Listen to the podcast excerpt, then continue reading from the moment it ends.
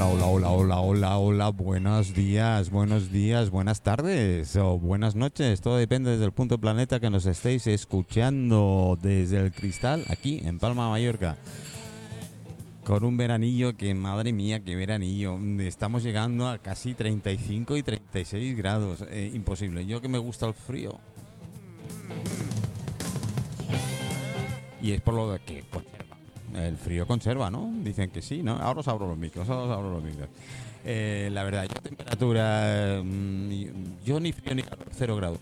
Es lo perfecto. ¿eh? Es, lo perfecto. ¿eh? Eh, hay que coger una media, pues cogemos los cero grados, que es por aquí me dicen que no. por aquí ya me están diciendo que no. Bueno, bueno, bueno, a eliminar de momento la música. Bueno, nunca elimino. La, la cerramos porque tengo mi micro que todavía no lo he arreglado. Lo demás ya todo está arreglado. y Claro, lo de las cosas de casa son, son el último que, que arreglo. Tenemos nuevo acompañante, don Miguel. Buenas tardes. Buenas tardes, ¿cómo estáis? Eh, ¿Cómo te encuentras? Pues muy contento de estar aquí, muchas gracias por invitarme. muchas gracias. Ellos, ellos, eh, eh, a ver, Lucy, porque así no me equivoco, seguro. Buenas tardes, Lucy.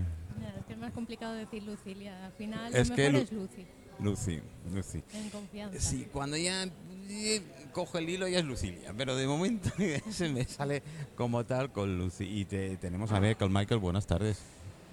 Espera, espera, que el, tío, el tuyo no lo, no lo ha atinado todavía. Ahora sí, ahora sí. Buenas tardes a ti y a todos los oyentes del mundo del que mundo. nos siguen. Ayer, ayer tuve, tuve- muy, muy, no te toco mal.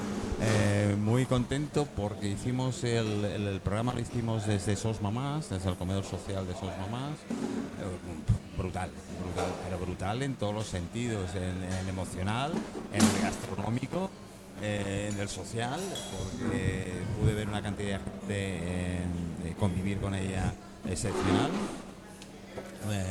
Fuimos del, del Club Rotary Internacional, que es un, un grupo que todos los conocéis, los Rotaris y tal, pero no sabía las diferencias que había entre uno y otro.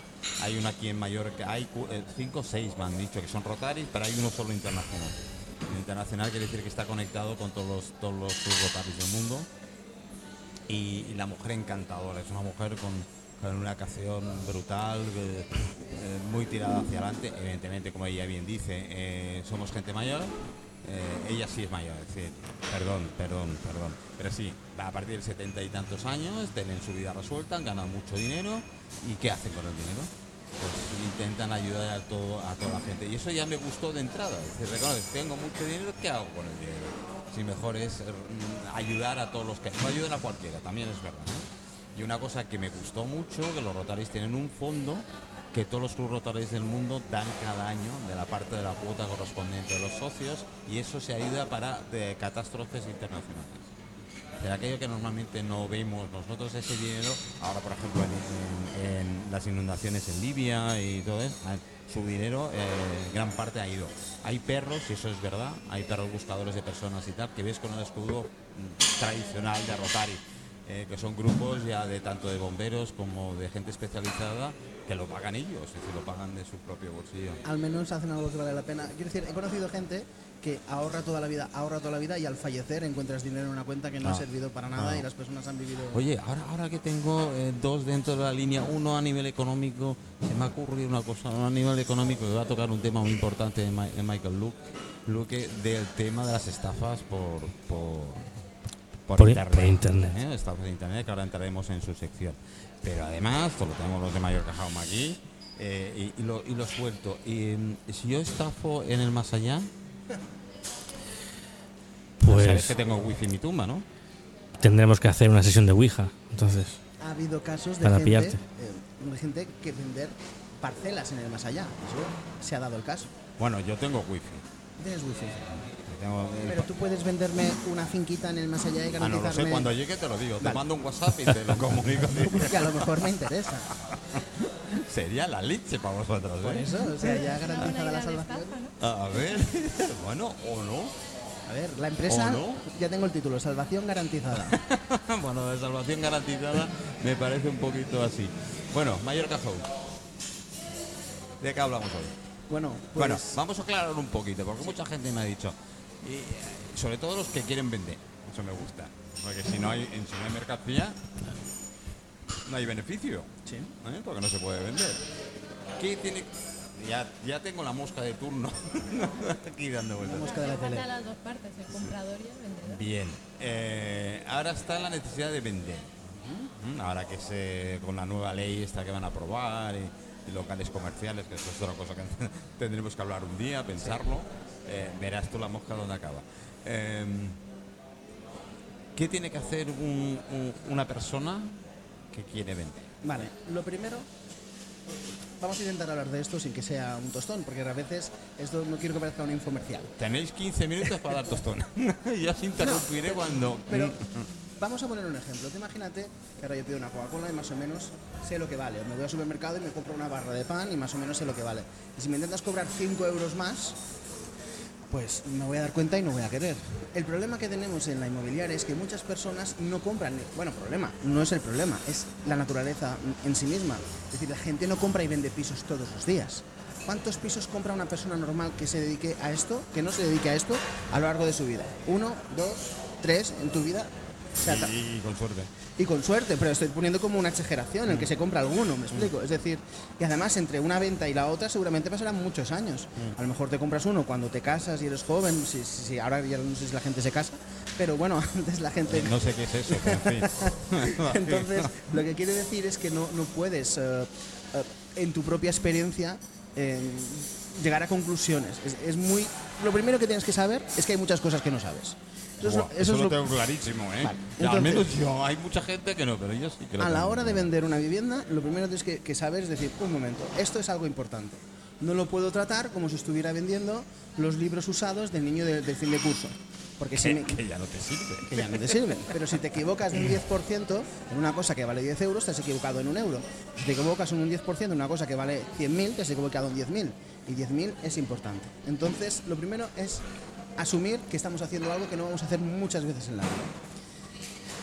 Después, evidentemente, el que lo vende lo quiere vender por el mejor precio posible. Eso creo que siempre ha sido así. Y el que lo compra lo quiere comprar por el mejor precio posible.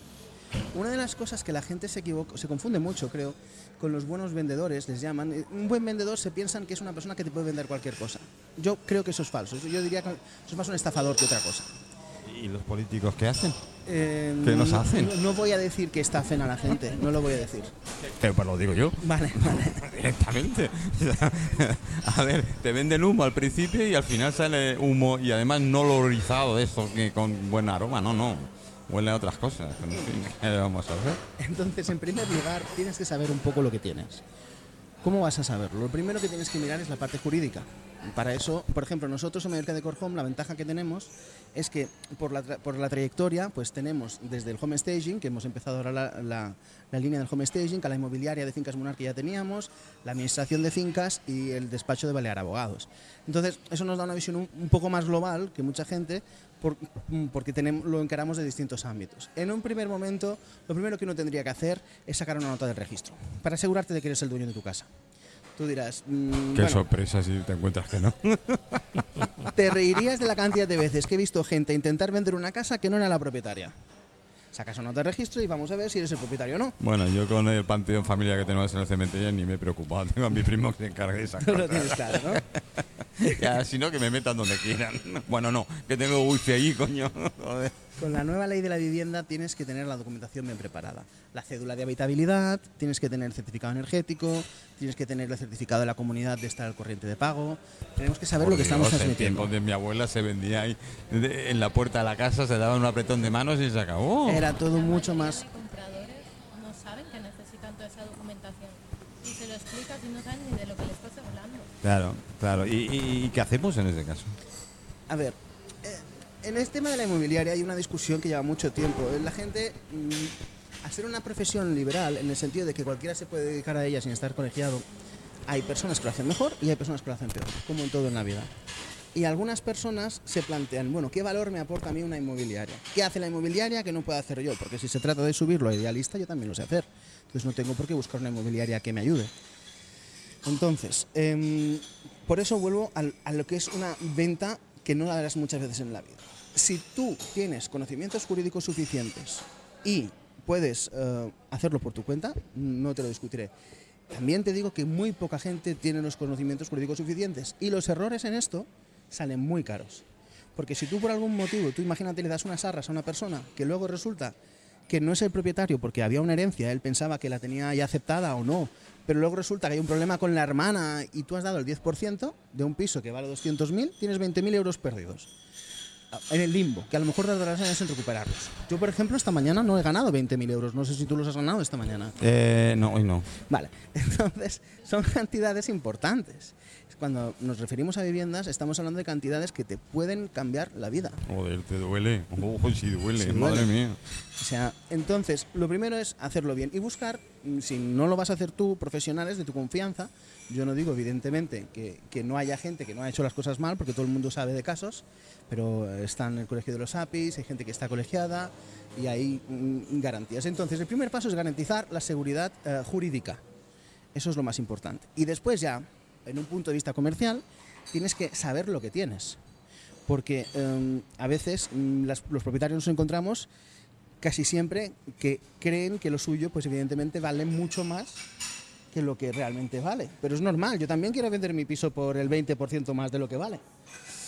Y a veces pasa lo contrario. A veces hay personas, muy pocas veces, la verdad, que se creen que su piso vale menos de lo que vale. Eso ya no es tan habitual. Bueno, pero nos hemos encontrado casos, les hemos hecho una buena valoración y les hemos vendido el precio por un precio más alto, la casa por un precio más alto. de Eh, la que hay gente, hay gente que te llora cuando ay, yo me creía que mi piso valía más.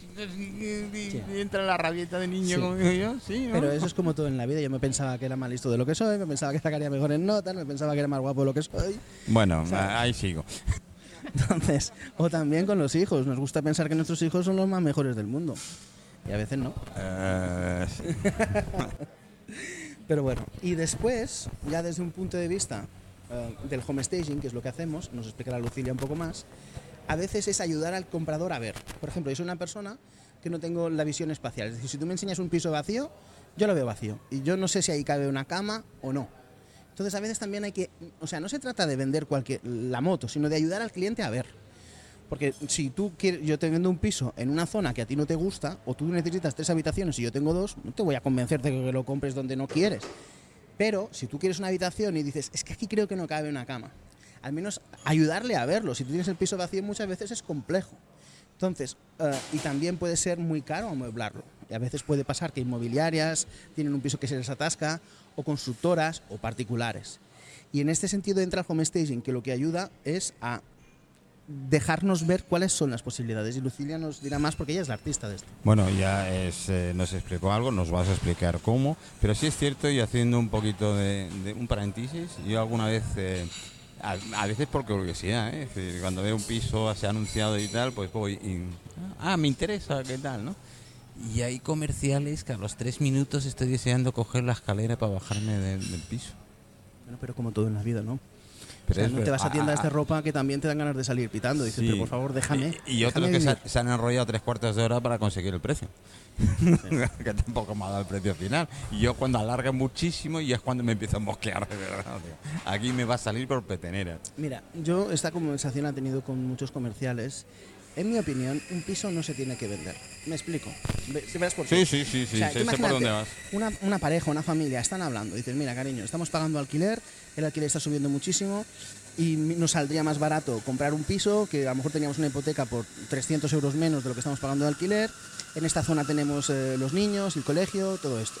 Y ellos ya saben lo que les interesa y saben lo que buscan.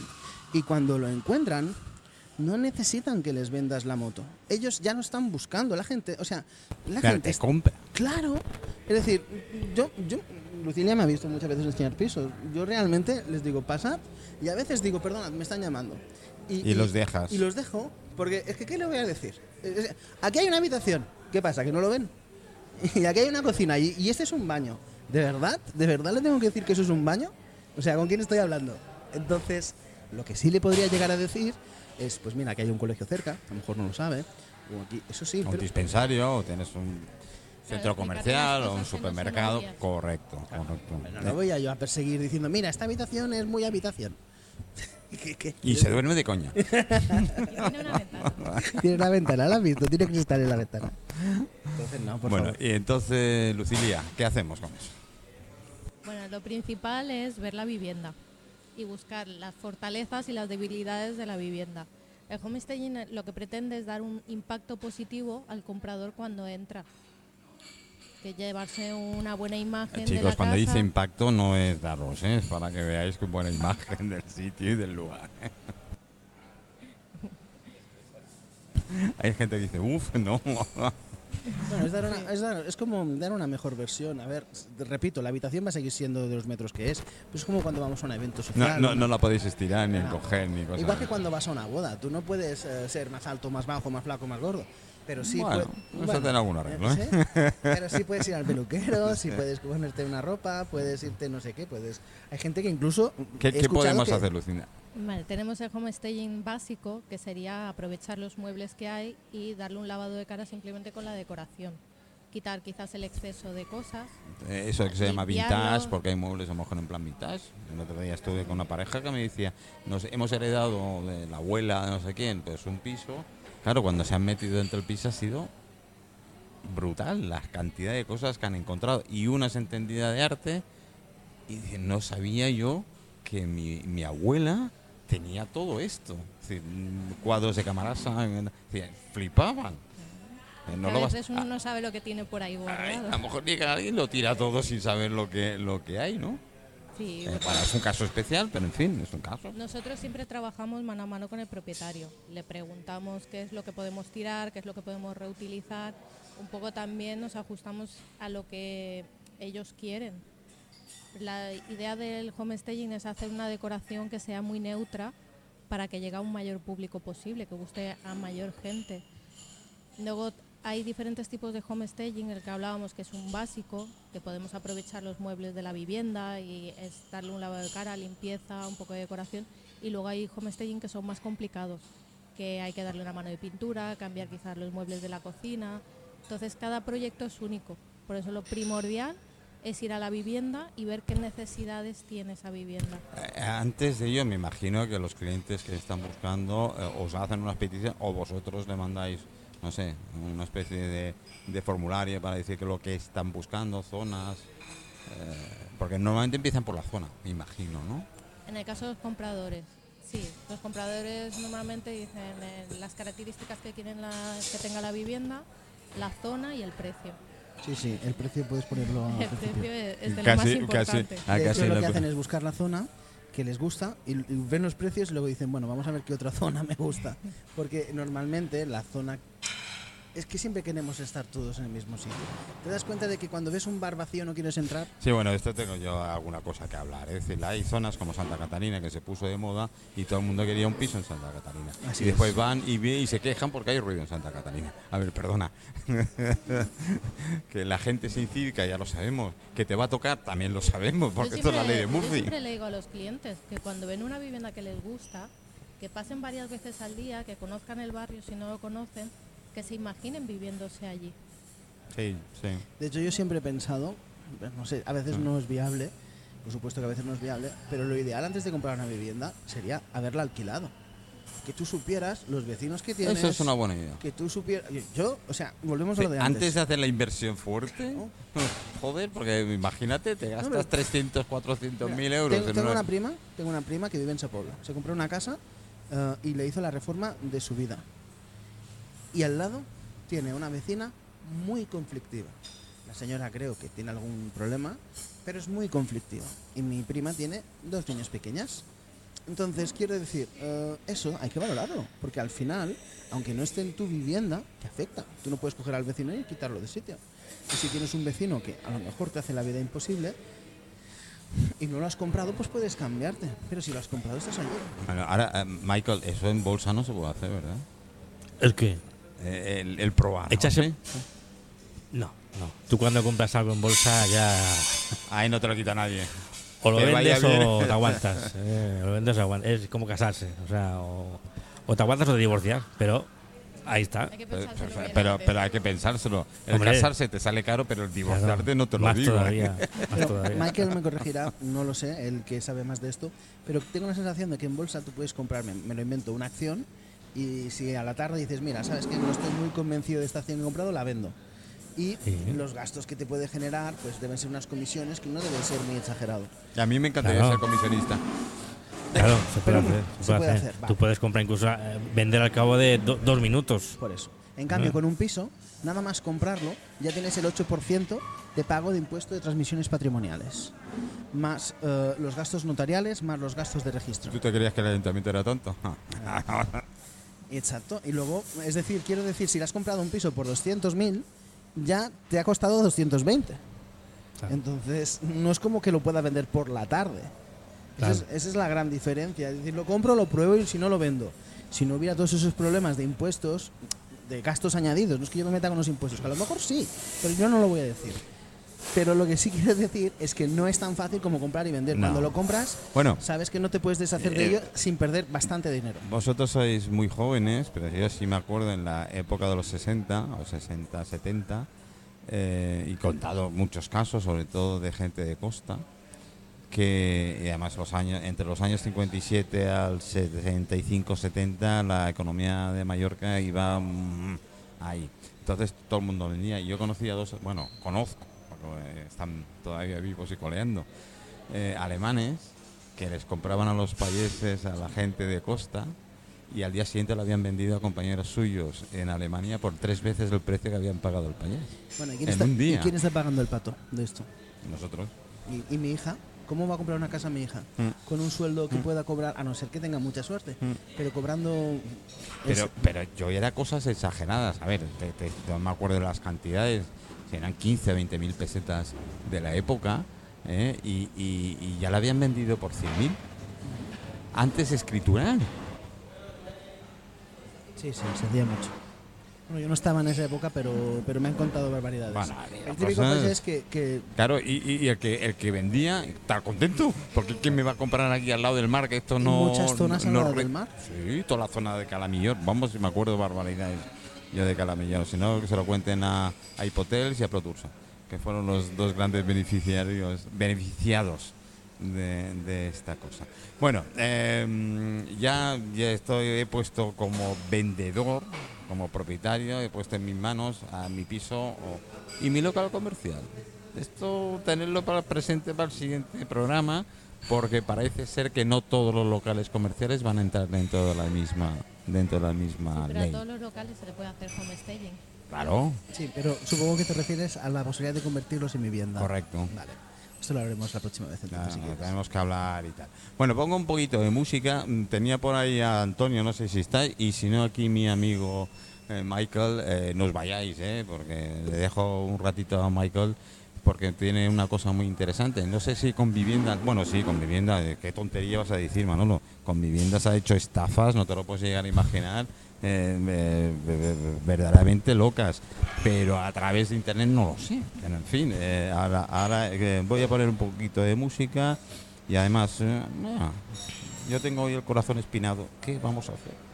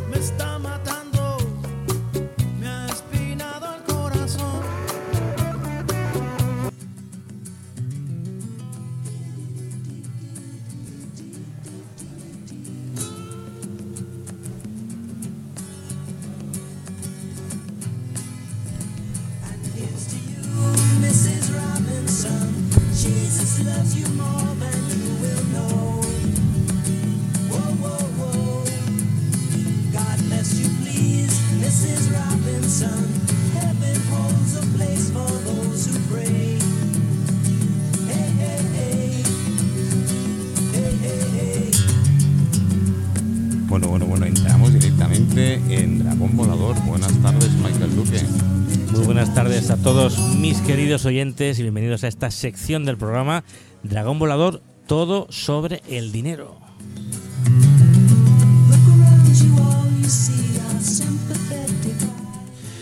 Una sección donde vamos a hablar para que todos ustedes, los que nos estáis escuchando tan amablemente, podáis aprender de forma sencilla qué hacer con vuestro dinero.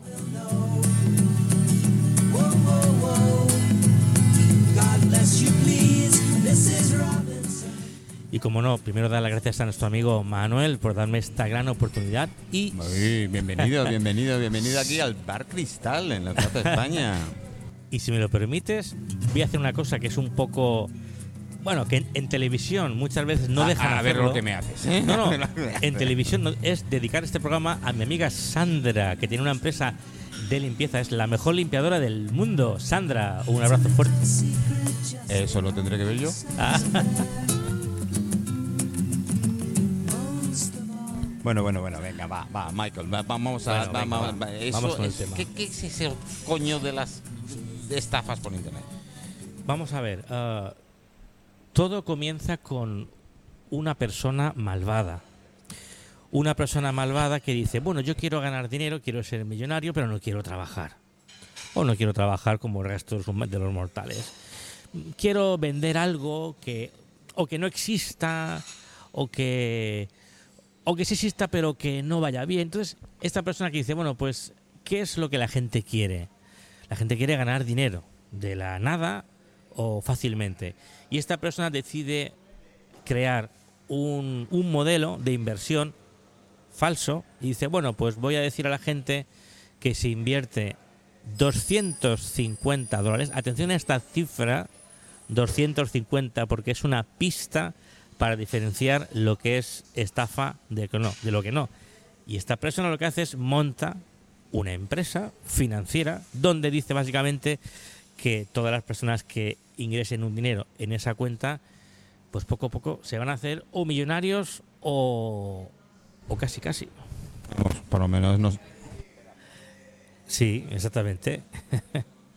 vivir de cuento. Repite. O vivirán del cuento. Sí, además aprovecharse de la buena fe de las personas o de su desconocimiento o de su incultura. Antes he dicho lo de 250 euros. Y es que es una, es una pista eh, muy, muy extendida. Si cualquiera de, de vosotros que me estáis escuchando veis por internet, en Facebook o en Instagram o en Google navegando, veis un anuncio que ponga invierta en lo que sea, invierta desde 250 dólares o euros. Esa cifra, por lo que yo he estado estudiando, es una cifra que psicológicamente la gente suele, suele caer. No te van a pedir 100 euros ni 1000, 250 dólares o euros. Y si esa propuesta de inversión va acompañada de una foto de una persona famosa, por ejemplo, Carlos Arguiñano, por ejemplo, mm, ah, como el cocinero este Jordi, cocinero este de, de, mm, la tele, eh, sale por ejemplo Pablo Motos, o incluso alguna vez hemos visto la imagen de Rafa Nadal. Es una estafa Mal 99%. utilizada esa imagen. Mal utilizada. Está- Eh, vamos, eso sí que es. incluso no, incluso ahora, ahora os vais a reír un poquito Qué bueno. Qué bueno. porque yo logré visualizar una estafa donde había una foto de, del rey Felipe diciendo que el rey Felipe había invertido 250 dólares y ahora tenía 7000 Pero si no pagan ni la cuenta del bar. bueno pues ahora vosotros que me escucháis diréis bueno pero esto quién se lo cree pues sí sí sí sí hay gente que se lo cree y hay gente solo, que pica Solo que tienes que ver los partidos políticos que tenemos. Imagínate si se lo puede creer pues la gente. pues A pues mí me han venido pues si personas diciendo que me ha tocado un coche o me ha tocado un iPhone. A mí también cuando me piso. A mí también me tocó el coche cuando me pisó por, me, me pasó por encima. Ah, bueno, te tocó, pero de verdad, claro. Bueno, pues es increíble, porque claro, bueno, y, y la gente que cae en este tipo de estafas, ¿por qué, por qué cae? Bueno, hay varios motivos, ¿no? Hombre, uno es la desesperación. Hay mucha gente, sobre todo en, en la época que nos tocó vivir la pandemia, en la pandemia crecieron las estafas financieras casi un 100%. ¿Por qué? Porque hay gente desesperada, gente que, que lo pasa mal y se, y se agarra a un clavo ardiente y se lo cree todo. necesidades de las personas. Claro, y como la cantidad es pequeña, 250 euros, pues hombre, a lo mejor mm, le da reparo invertir, pero bueno, vamos a decir que bueno, pues hoy no voy de cena, hoy y lo invierten y al final acaban perdiéndolo. Eh, otro motivo es la avaricia. Porque yo he conocido muchos estafados y algunos viven bien, o sea, tienen un buen sueldo, tienen un buen ahorro. ¿Y por qué se meten en esto? Ah, porque quieren más. Quieren más, les da igual 8,80 e incluso en lugar de meter 2,50, pues meten a lo mejor 2.500 o 25.000 o 250.000. Cuidado, ¿eh? Que la gente... Michael, ¿te puedo pasar mi cuenta corriente para esa gente? Hombre, por supuesto, Ya pásamela. lo veo publicando en las redes. 250 euros. Entonces la avaricia es muy mala. Esa es una cantidad sí, significativa, como has dicho. No te, no Sí, te voy a plasmar, no. Se sigue.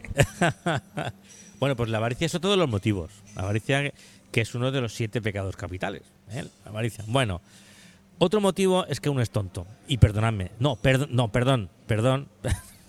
Pero, pero claro, si uno es tonto, pues es más Pues fácil que quizás más que tonto, ingenuo. Hay mucha gente Bueno, entonces vamos a, sí, vamos a diferenciar a los ingenuos o la gente de buen corazón con gente que, vamos a ver. resumir, los metemos todos en el mismo saco. Sí, pero vamos a ver.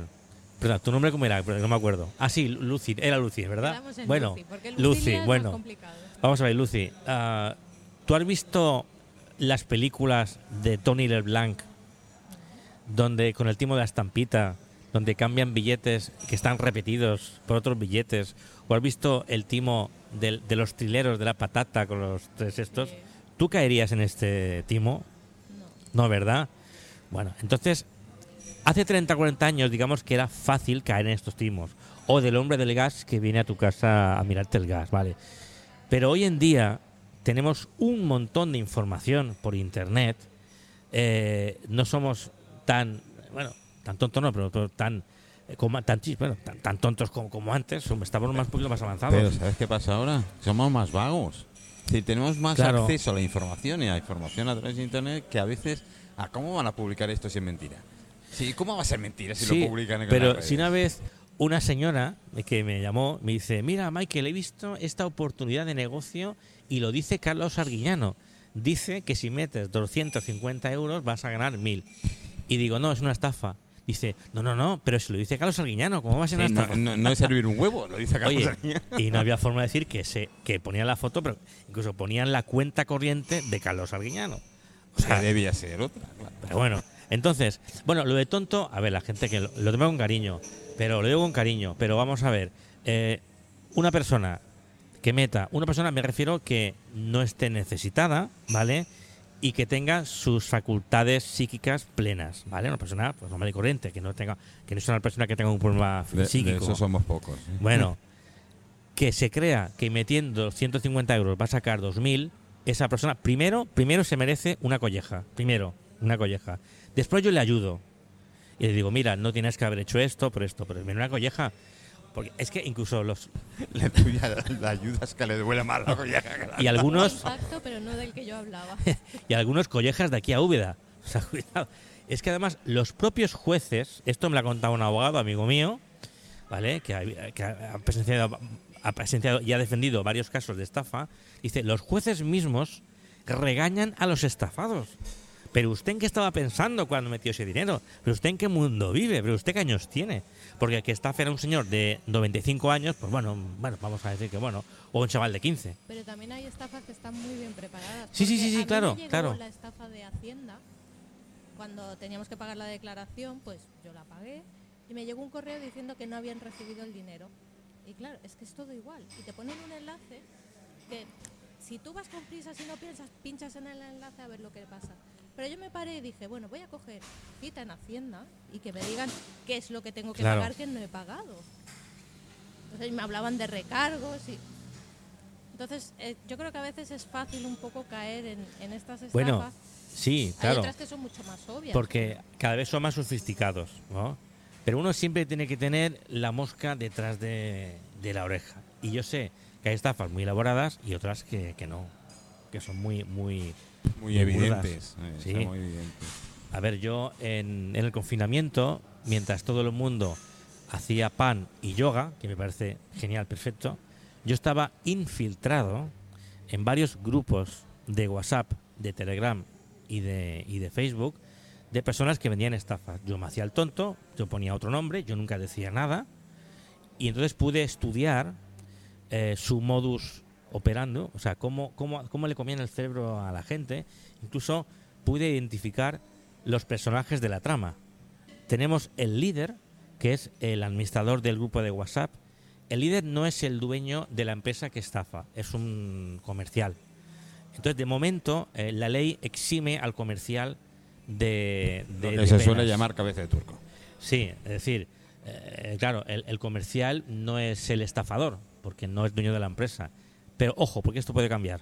Porque si esa persona que es líder sabía que es una estafa y se ha lucrado, pues también merece un pequeño castigo. Pero bueno, de momento solamente la ley castiga a los dueños de las empresas. Pues en, esa, espira- en esa pirámide tenemos al, al líder, que es la persona que ha abierto el grupo y la persona que, que habla y que convence, que tiene cierto poder de convicción. Luego tenemos a los, a los perros, a los lacayos, que son personas que no han podido ser líderes, pero que lo defienden. Y cuando uno del grupo dice esto me huele mal o no me han pagado, los perros eh, enseguida van a defender al líder. ¿Vale? Eh, luego tenemos eh, al, síndrome de Estocolmo. ¿Conocéis el síndrome de Estocolmo? ¿Tú lo conoces? Es esa enfermedad o esa cuestión donde el secuestrado, pues digamos que se, se encariña con el secuestrador. Los perdona, esto no Sí, sí, no sé qué, bueno.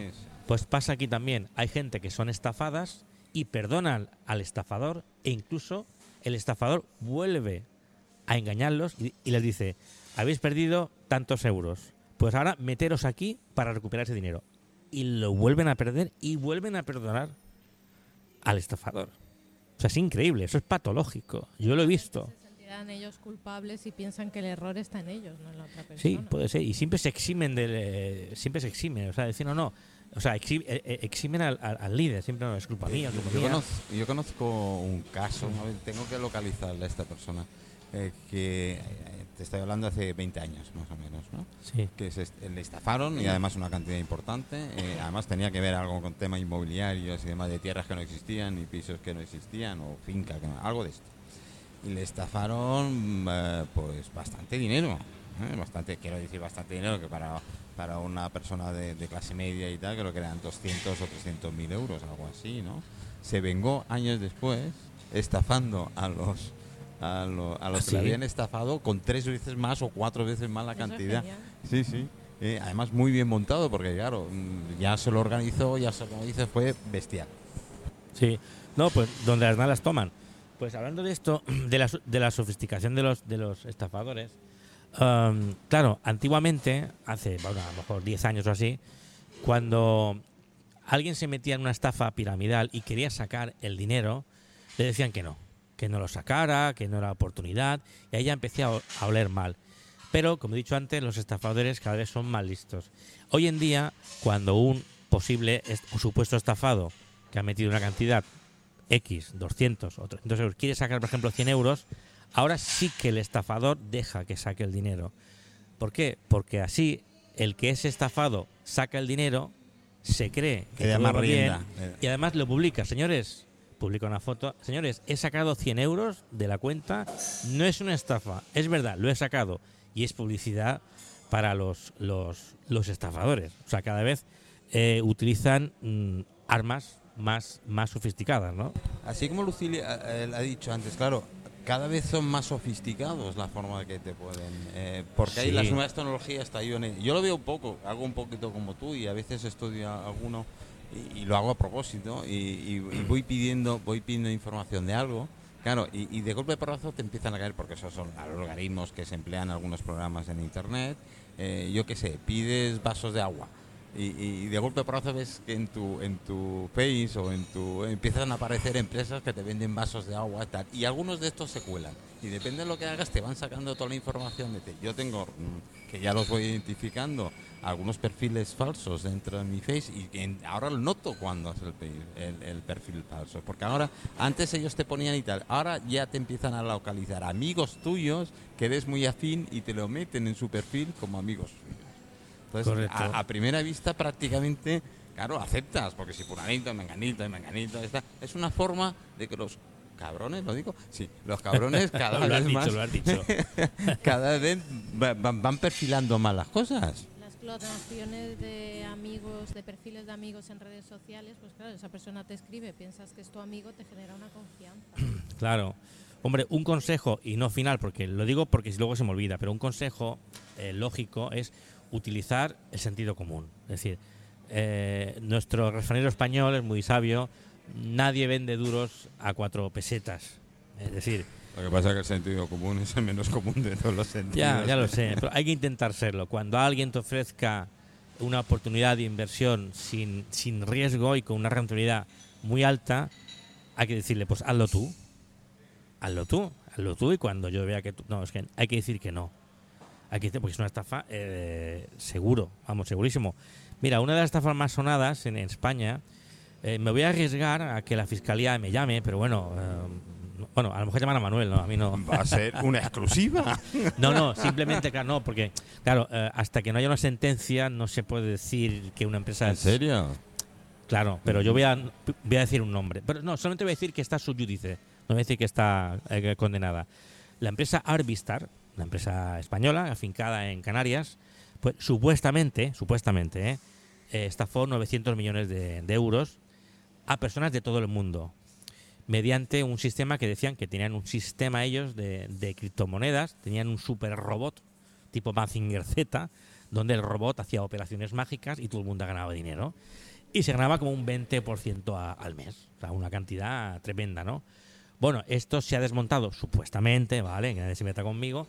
Esto está en la Audiencia Nacional. ¿Por qué? Porque eh, un juzgado normal no lo puede juzgar porque hay varios eh, estafa- eh, estafados de diferentes países del mundo. Entonces lo tiene que llevar la Audiencia Nacional. Y me imagino allí. irá con retraso porque son de Canarias. Ah, claro, mínimo una hora. mínimo una. Pues si buscáis por tener Arbistar, caso Arbistar, veréis un poco todas las. Yo lo viví porque yo estaba en varios grupos donde vendían esto de, de Arbistar y muchos compañeros míos me decían, pero Michael, que no, que no, que esto está bien, que no es una estafa. Yo, vale, vale. Ya me llamaréis. Ya me llamaréis. Me han llamado. Me han llamado. Ay, Michael, cuánta razón tenías. Lo ves, hombre, ya lo ves, claro. Hay que utilizar un poco la, el sentido común. Por ejemplo, Pablo Motos, lo conocéis, ¿verdad? Eh, presentador del hormiguero. Es una de las, eh, de las figuras más utilizadas en el tema de las estafas. Su foto. Y él lo ha dicho ahí en YouTube. Hay un vídeo de él diciendo, por favor, si sale mi foto, no soy yo. Yo no invierto en criptomonedas. Y si lo invierto, no se lo dirá nadie. O sí, que conmigo nadie se va a hacer rico. Y él mismo dice que sus abogados les cuesta mucho encontrar a estas empresas estafadoras, cambian de nombre y no entiende por qué Facebook deja tranquilamente a que esta gente siga haciendo. Porque a lo mejor tú pones una foto de una teta y a lo mejor Facebook te la cancela. Bueno, yo puse un cuadro de Modigliani y me lo censuraron. Por ejemplo, sin embargo, esto no. O sea, se ve claramente, y si no lo ven, que me la vean a mí, que es una estafa, claramente, porque se ve la foto o sea, claramente, y siguen poniendo. A mí me llegó esa imagen de Pablo Moto. ¿A que sí, verdad? No, no le hice caso, no sé qué ponía el texto, pero sí que recuerdo ver una publicidad de él, invierte. Es que es un clásico. O sea, Pablo Motos es un clásico y él está cabreado. ¿Y no ha pedido comisión a esta gente? Ya que utilizan su imagen, coño. Es que no los encuentra. El tema es que es, es que no los, no los encuentra, ¿no? Luego, hay otra estafa también muy similar, porque hay dos tipos de estafa. Hay una que se llama eh, piramidal eh, estilo Ponzi. ¿Conocéis estilo Ponzi? ¿Os No. suena? A ti, Manuel, te suena Ponzi. Bueno, bueno un se- esto viene de un señor que se llama Carlo Ponzi, un italiano, años, años 20, años 30, en Estados Unidos. Y él lo que hacía era, él veía que muchos italianos de Estados Unidos enviaban dinero a sus familiares de, Italia, ¿no? De ahí. Él decía, el dinero, dádmelo a mí, porque yo en un mes os voy a dar el 50% de lo que me habéis dado. Y así podéis dar más dinero a vuestros familiares. ¿Qué hacía él? Él pagaba ese 50% con el dinero de los nuevos clientes. Ah, ahora sí que me resulta Ah, familiar. sí, ¿verdad? Bueno, Carlo Ponzi. Se ve la foto, se parece un poco a, a- a Carlos Gardel, un poquito con sombrero, pero no, es, es Carlo Ponzi, ¿no? Este señor murió en los años 50, 60, murió en una clínica en Suiza, murió pobre. después de haber estado en la cárcel, porque ha hecho varias estafas, pero hay mucha gente que lo tiene, que tiene su retrato en un póster, como si fuera Julio Iglesias, y son estos malvados que utilizan lo que este hombre eh, fabricó para estafar a la, a la- a la pobre gente. Por eso yo siempre digo que eh, la cultura, el conocimiento, es fundamental. Si el conocimiento te parece caro, prueba con la ignorancia. A lo mejor te va... A lo, va mejor te, mejor. a, a lo mejor te funciona, pero es cierto, en todos los ámbitos de esta vida yo una de las cosas que más lucho es por la ignorancia, por la incultura que hay. Y hoy en día eh, ser inculto es porque quieres ser. Sí, porque es que lo tenemos todo. Claro, Antiguamente teníamos las bibliotecas, vale, pero es que hoy ¿qué tenemos? Tenemos la biblioteca universal en la palma de la mano, en el móvil. Sí, sí. Tenemos miles y miles de libros ¿eh? y, y de películas y de asesores que nos que nos que nos El que nos ponen el acceso, claro, o sea, no hay excusa. Hoy, hoy Claro. en día, hoy en día, y ayer hablábamos con los de sos mamás y tal, mentir es difícil, muy difícil. Tienes que ser muy bueno para saber mentir, porque las posibilidades que te encojan son infinitas hoy en día, con la cantidad de información que, que- que circula hoy en día. Que puedes alterarla, sí, pero ya estás creando una duda eh, sobre un hecho determinado, con lo cual la gente encima somos más incrédulos y lo que Claro. hacemos es investigar sobre eso. Ya nos damos por hecho que lo que dice ese señor es cierto. Lo que pasa que eh, si hay tantas estafas es que sigue funcionando el mentir. Sí, bueno, espérate, Claro. Y antes de que me despido de cinco minutos de tu Venga. sección, después entraremos porque tengo a Antonio por ahí, pero es que encima el ser humano somos eh, muy vulnerables a la estafa. Creo que hasta nos Sí. gusta que nos estafen. Yo creo que nos queremos Somos- creer sí. que eso funciona. Sí, somos masoquistas. Yo, y lo digo, lo digo yo. ¿eh? Eh, lo digo aquí, eh, Manuel, Manuel Manzanar Fernández, te doy el número de carnet de identidad. Bueno, no lo No doy por si no acaso la estafa. No, no, déjalo. Cuidado, ten cuidado, ¿eh? Sí, te- tengo cuidado. Pero para mí los primeros estafadores de este país, y lo digo con todas las letras y consecuencias, son nuestros políticos. Son nuestros putos... He dicho putos. Sí, bueno, no pasa nada. Bueno, puto- no, no te escuchan, así que bueno, sí, porque gritas. Pero en fin, eh, mm, directamente, nuestros políticos son los primeros. Conscientemente o inconscientemente, eso es otra historia que podríamos entrar. ¿vale? Eh, y después los ciudadanos, porque claro, por ejemplo, el tema de la MT, aquí en Palma, Mm. ya están echando, a- bueno, el, gobierno acaba- el nuevo gobierno, y no defiendo, el nuevo gobierno acaba de aterrizar, pero es que de entrada ya se ha encontrado un déficit de no sé cuántos millones de euros en la MT y no sé cuántos autobuses eh, parados porque no hay formación de esos autobuses. Y, no, y hay cuatro o cinco, la gente no se creía más, de estos de hidrógeno, eh, que no sé qué, los eléctricos. Bendita, bendita la gracia de los Eh, coches. Los hidrógenos duran, eh, los nuevos autobuses duran cuatro horas, ¿no? Sí, sí, esto es otra, pero es que después eh, los ciudadanos que somos muy, muy valientes con defender el planeta, que queremos que tal, las, los coches de los coches de eléctricos es la mayor contaminación que hay en este puto planeta. Y eso no lo damos a conocer. ¿Por qué? Porque hay intereses creados. Eso pasó con el tema, ¿os acordáis que este año es la el último año de retrasar o adelantar el hora, la, la Sí. hora de- del año? Se decía, no, vamos a ahorrar una mierda. Decir, no se ha ahorrado nada, es más, lo quitan porque no ha servido absolutamente para nada más que para provocar una serie de problemas a nivel internacional. Claro. Las, las, las baterías de litio, que son las que funcionan los coches eléctricos, son indestructibles. No es que no se agoten, se agotan y se agotan rápido. Pero después reciclarlas es imposible. Nos cuesta mucho dinero y bueno, y sobre todo mucho al ambiente, a la tierra. Entonces, estamos creando un producto para aliviar, en teoría, la contaminación en nuestro planeta y lo que estamos haciendo es multiplicarla por mil. Pero por la ignorancia que tenemos la gran mayoría de humanos. No es por otra. El litio, ¿os acordáis de las famosas baterías de litio pequeñitas de relojes y tal? Empezaron a eliminarlas. ¿Por qué? Y ahora, ahora tenemos baterías de litio que pesan 30 kilos.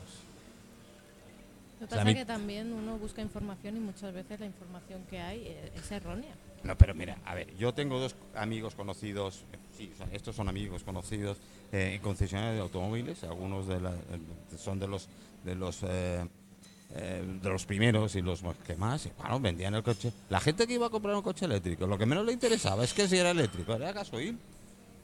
¡Ay, qué guapo, qué tal! ¿Qué, has sacado? Mira, y, tiene un leto en lateral de la parte de delante. ¡Ay, qué rico! ¿Qué? Lo que menos le preguntaban bueno, sí, el consumo. Cada Claro. cuánto tiempo tengo que, que enchufarlo, pero nada más. No todo el mundo tiene las mismas prioridades. Ah, bueno, pero son los primeros que protestan cuando pasa algo que, ay no, pero pobrecito, que la tierra...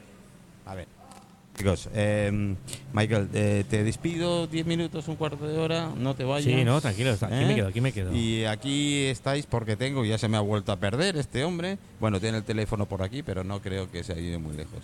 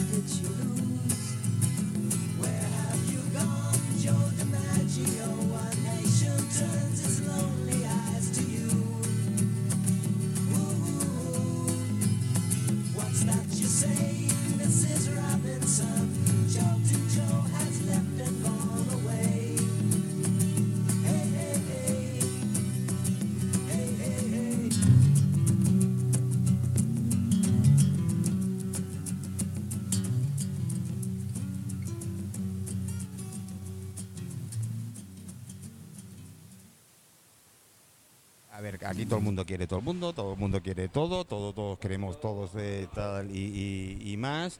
Eh, ¿Sabes lo que digo? Pues mira, como dice la canción, eh, esta es yo creo que una de mis favoritas.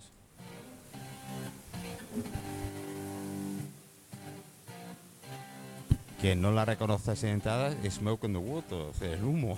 Todos vivimos de humo. Si no, mira como Michael Lucas nos ha dicho y nos ha, nos ha vendido esas estafas por internet. Yo las más grandes estafas son la gente eh, que te vende, te vende cosas que sabe que no se va a cumplir. Gente que te dice que este Pepe o Juanito ha hecho algo y resulta que ni Pepe ni Juanito no ha hecho nada. Lo que pasa es que en mi cuñado y estoy hasta los huevos de Pepe y Juanito. Entonces, todas las noticias, todos los dichos, todo, hay que contrastarlo.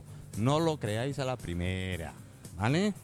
Eh, así vino mi inspector de Hacienda Pública. No, no es Hacienda, son agencia tributaria. Ahora no se llaman inspectores de Hacienda, se llaman inspectores de la agencia tributaria. Claro, me lo cuenta así, me lo creo de principio. Después voy tirando del hilo, resulta que yo no debo ese dinero. Bueno, sí lo debo, pero es por 420 recargos que hay y a cada porcentaje de recargo, claro, esa cantidad va sumando. Entonces tú no has defraudado, has dejado de pagar una cantidad. ¿Qué es esa cantidad?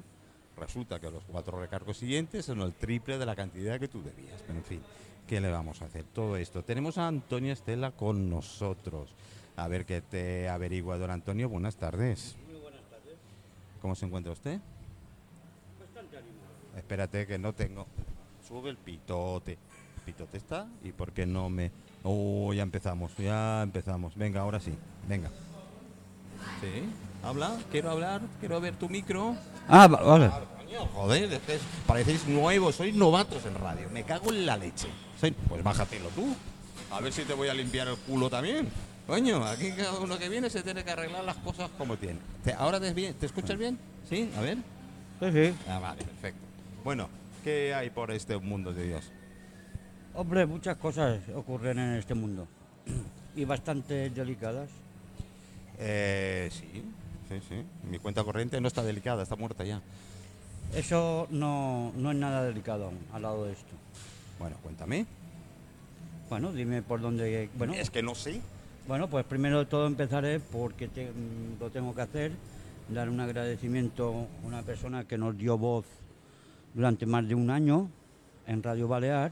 No por alabar a Radio Balear, pero ella fue una mujer que nos dio voz durante un año con el tema de los niños tutelados.